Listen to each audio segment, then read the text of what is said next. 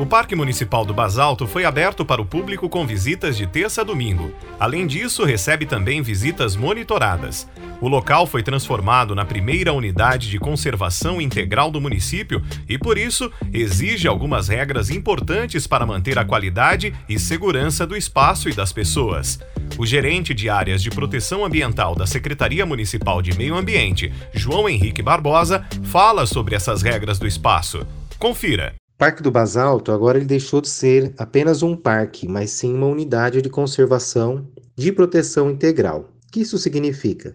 Significa que agora o parque ele está cadastrado dentro do Sistema Nacional de Unidades de Conservação, o que faz para nós, o município, receber uma responsabilidade sobre a conservação daquele espaço. Ele só foi possível né, de se tornar uma unidade de conservação porque ele possui alguns atributos como uma fauna exuberante, né, com diversos espécimes de animais. Nós temos ali mais de 110 espécies de aves, né, que habitam aquelas áreas, né, se reproduzem ali, têm seus ninhos.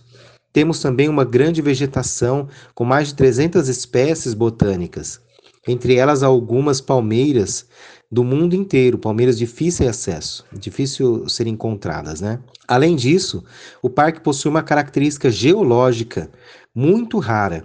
O nome basalto decorre da presença de pedras, né, aquelas que nós como, conhecemos como brita, que são naquele local, elas, o basalto ele acaba quebrando em formato de colunas. E esse basalto colunar é um basalto raro de se encontrar.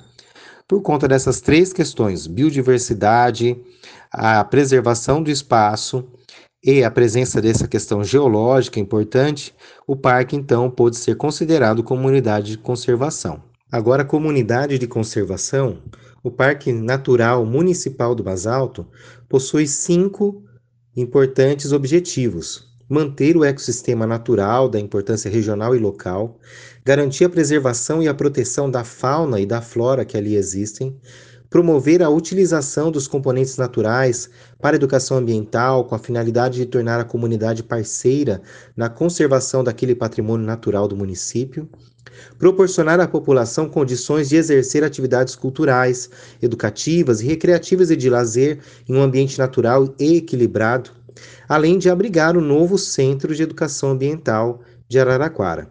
Essas cinco metas vão levar esse local a uma referência regional. Ele vai conseguir ali abrigar tanto o centro de educação, proporcionar à população um lazer adequado, né, de contemplação da natureza. Esse é o foco do nosso, da nossa nova unidade de conservação, o Parque Natural Municipal do Basalto. Para atingir essas metas, algumas regras devem ser tomadas, uma vez que a gente precisa preservar tudo o que ocorre ali.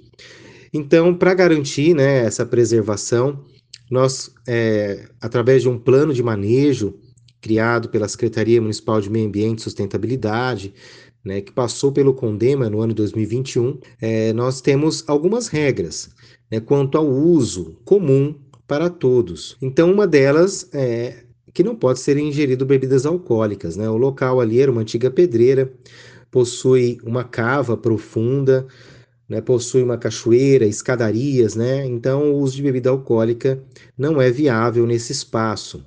Né? Além da gente pensar que ali é um espaço cultural familiar, né?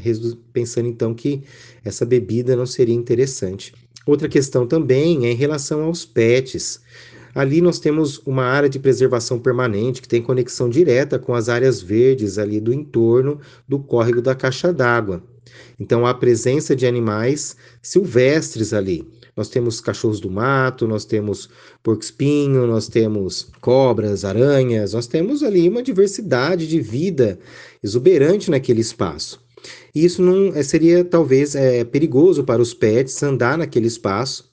Nós temos outras praças e outros parques que podem receber esses animais, né, e, e os seus tutores tranquilamente, mas ali né, a gente não recomenda que você leve o seu bichinho, né? Ele pode ter um encontro aí com, com outros animais, zoonoses, né? Então isso não seria legal para ele. Por isso também não é permitido. Outra coisa também é quanto ao banho. Apesar de termos uma cachoeira ali, né, a utilização do espaço para banhistas também não é adequado. Nós não temos ali estrutura para para o banho. E, e, assim, o local em si é para a contemplação da natureza, né? Nós precisamos a, apreciar e valorizar o natural, sem interferir o mínimo, interferindo o mínimo possível nele.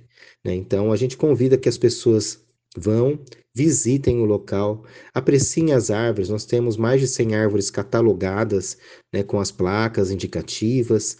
O local está super legal. Dá para a gente observar as aves, né, os ninhais que a gente tem ali embaixo, onde tem um taboal.